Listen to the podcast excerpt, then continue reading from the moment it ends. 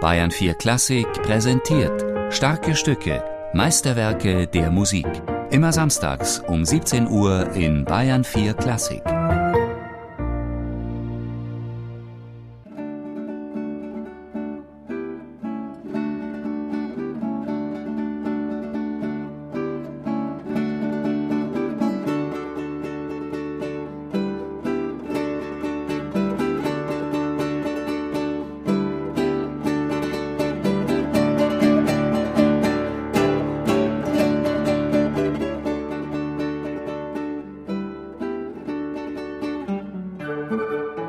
Es ist eines der populärsten Konzerte der Musikgeschichte.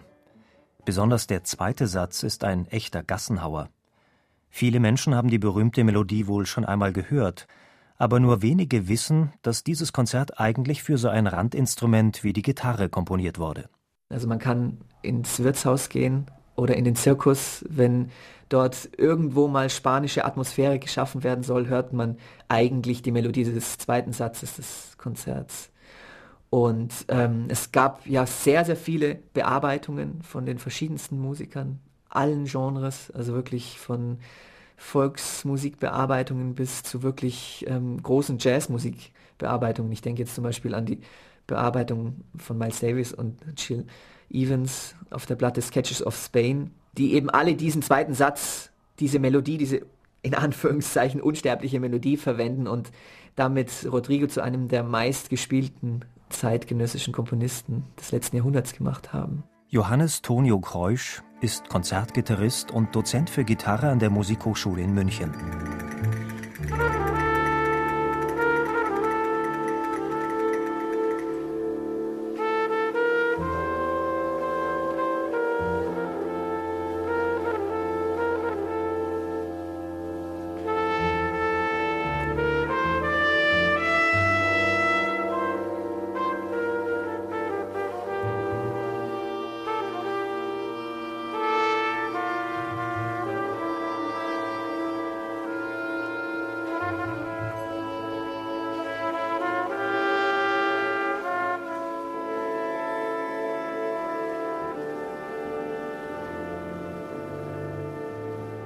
Joaquin Rodrigo ist im Alter von drei Jahren aufgrund einer Diphtherieerkrankung nahezu vollständig erblindet.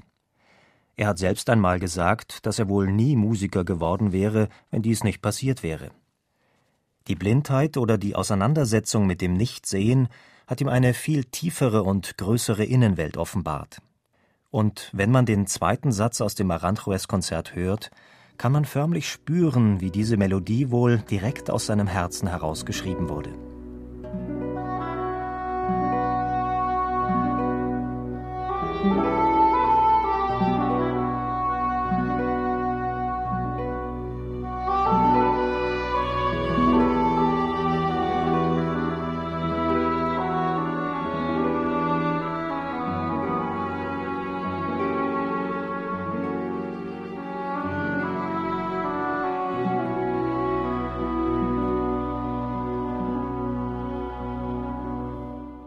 Die Entstehung des Aranjuez-Konzerts liegt in einer sehr dunklen Zeit für Joaquin Rodrigo.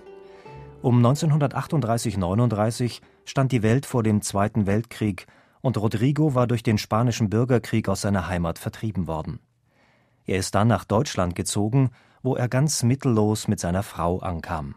Er musste sogar sein Klavier verkaufen, um weiter zu überleben. Und ja, beide warteten im Krankenhaus auf die Geburt ihres ersten Sohnes.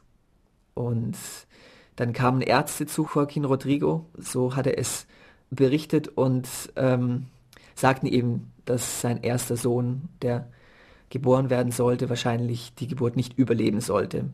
Und Joaquin Rodrigo hatte erzählt, dass er, als er diese Nachricht erfahren hatte, ähm, zu beten angefangen hatte und dann sei ihm diese Melodie gekommen plötzlich wie eine Art Eingebung sei diese Melodie gekommen.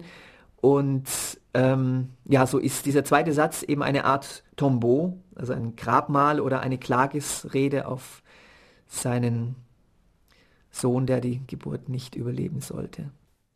Bezeichnenderweise wird dieses Adagio umrahmt von sehr heiteren und positiv gestimmten Sätzen.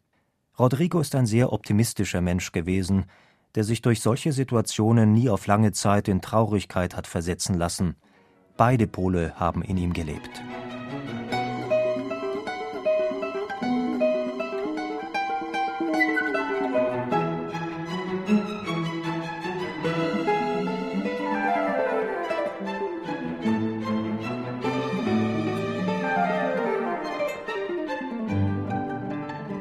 Rodrigo wurde, nicht zuletzt auch wegen seines Aranjuez-Konzerts, oft der Vorwurf gemacht, dass er einen sehr engen musikalischen Horizont hätte.